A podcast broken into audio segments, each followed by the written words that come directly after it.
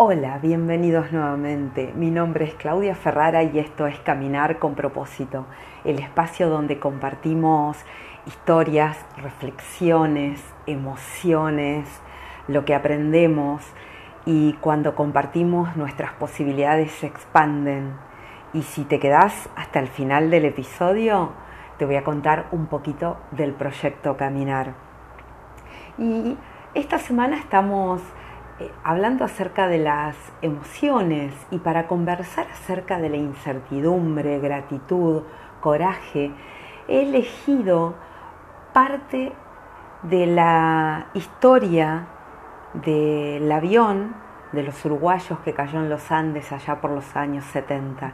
Es una historia que me conmueve, me conmueve cada vez que la escucho, me conmueve cada vez que la vuelvo a leer y entonces esta es la historia de uno de los sobrevivientes, una partecita acerca de Carlitos Páez, el hijo de Páez Vilaró, el, el, artista uruguayo, y la extraje de La Sociedad de la Nieve, el libro que escribió Pablo Bierzi, donde recolecta las historias de los 16 sobrevivientes. Y elegí esta historia para hablar acerca de la incertidumbre, gratitud y coraje porque me parece que em, conjuga estas, estas tres emociones. Y en una parte él dice, infinidad de veces me he preguntado cuál es la característica más recurrente de la prueba límite que me tocó vivir en la montaña. Y siempre llego a la misma conclusión, lo imprevisto. Nada de lo que sucedió estaba en los planes de nadie. Como todo estaba trastocado, se dislocó también mi frágil personalidad. Ese jovencito consentido de 18 años, hijo de padres divorciados, con clara tendencia a las adicciones, hipocondríaco crónico, quedó literalmente patas para arriba. ¿Era verosímil entonces pensar que ese muchacho lleno de dudas, temores, pudiera sobrevivir? Sin embargo, en los Andes nunca me preocuparon las enfermedades, ni las dudas, ni la muerte.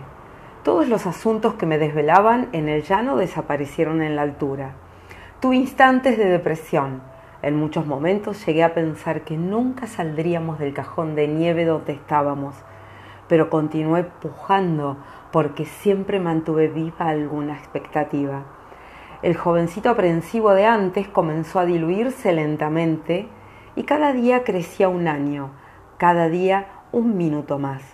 Como contrapartida debía trabajar, tenía tareas fijas que yo mismo había elegido. Debía tapiar el boquete del fuselaje en las noches, cuidar la herida que tenía cochinciarte en la pierna y encargarme de la cámara de la pelota de rugby que usábamos para orinar durante la noche. Era una tarea incómoda, porque cuando finalmente había logrado pescar ese sueño esquivo e intermitente, alguien me llamaba para que le alcanzara la pelota.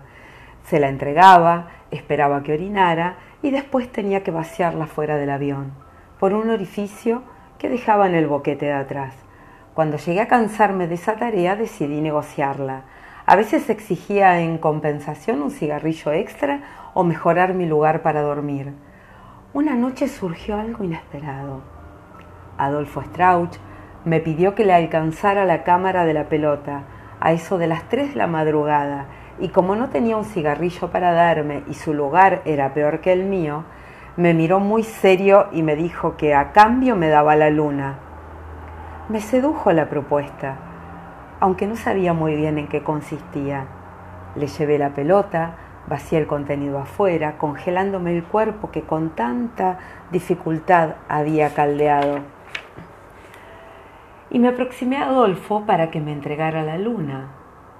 Él tomó un espejito de mujer que tenía entre los pulóveres, lo colocó en una posición que ya conocía, y allí se reflejó a través de la ventanilla ovalada del avión una luna llena, redonda y mayúscula la imagen más bella que conservo de la cordillera, la luna temblando en el espejito que Adolfo sostenía en su mano. Permanecí mirándola, pasmado durante un, más de un minuto. Adolfo sonreía a medias como hace él, con gesto paternal, a pesar que tenía apenas 24 años. Luego, cuando me cansé de esa posición, volví al lugar donde dormía, pero me quedé con la imagen grabada en las pupilas. Había hecho tanto en los Andes, había crecido tanto en los Andes, que mis amigos me regalaban la luna. Me encantó esta parte de la historia, me encantó, me emociona muchísimo. Y él agrega, nuestra peripecia es una interminable sucesión de tolerancias a la adversidad. Lo permanente en nuestra historia fue el no. Las charlas y conferencias que doy hoy sobre los Andes nunca son las mismas, dice Carlitos Páez. Lo único que siempre se repite, porque no puedo evitarlo, son los hechos que me quiebran la voz cuando los narro y debo aguardar unos segundos para reponerme mientras la gente hace silencio, quizá con compasión, tal vez con cierta expectativa. Se me quiebra la voz cuando salgo fuera del fuselaje a saludar a la imagen de mi padre en la nieve, en una noche estrellada y sin brisa, un par de días después de la avalancha. Se me quiebra la voz cuando en la expedición final Nando y Roberto le piden a Vicentín que regrese al fuselaje para que ellos tengan más alimento, porque van a caminar hasta la muerte, por ellos y por nosotros. Cuando digo que ellos llevaban nuestro peso sobre los hombros, y un día me corregí, y a partir de entonces digo que ellos llevaban nuestro peso en sus corazones. Y se me quiebra la voz cuando narro esta situación tan peculiar que se dio con mi padre, que yo sin se hinchaba de una soga invisible de un lado de los Andes, en el fondo de sus entrañas, y él se hinchaba del otro cabo, como un loco desorientado, sin mapa ni brújula, con un crucifijo en una mano y los signos del zodíaco en la otra, pero los dos aferrados a la misma soga que siempre amenazó con romperse, pero que al final acabaría encontrándonos. Termino mis charlas con esa foto donde estamos todos los sobrevivientes, más los hijos y los nietos, porque es como decir que acá, a pesar de la desdicha, hay más vida que en aquel 12 de octubre, cuando partimos en un viaje hacia la muerte.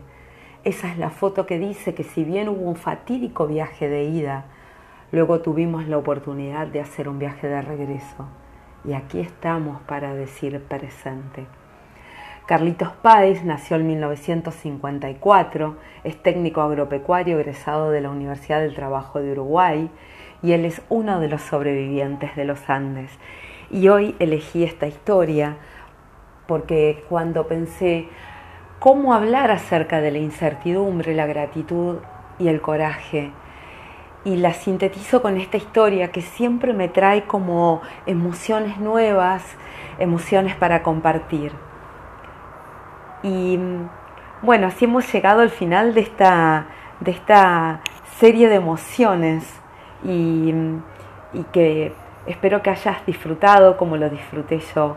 Y ahora te cuento un poco qué es el proyecto Caminar y te hago una serie de preguntas. ¿Sentís que la coordinación del trabajo desde casa, la familia, las finanzas es frustrante? ¿Gestionar, administrar tu tiempo se ha vuelto una tarea casi imposible? Querés equilibrar trabajo y familia, o quizá no estás en el lugar que deseabas, o estás en el lugar que deseabas pero necesitas un cambio y no sabes por dónde empezar.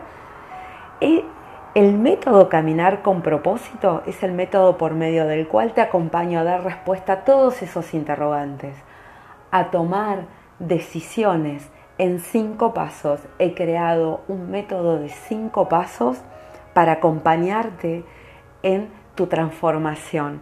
Son sesiones individuales, sesiones individuales de coaching, en las que combino las herramientas de coaching con la experiencia y las herramientas que he aprendido en mis años de ejercicio de la profesión de abogada y de licenciada en administración de empresas.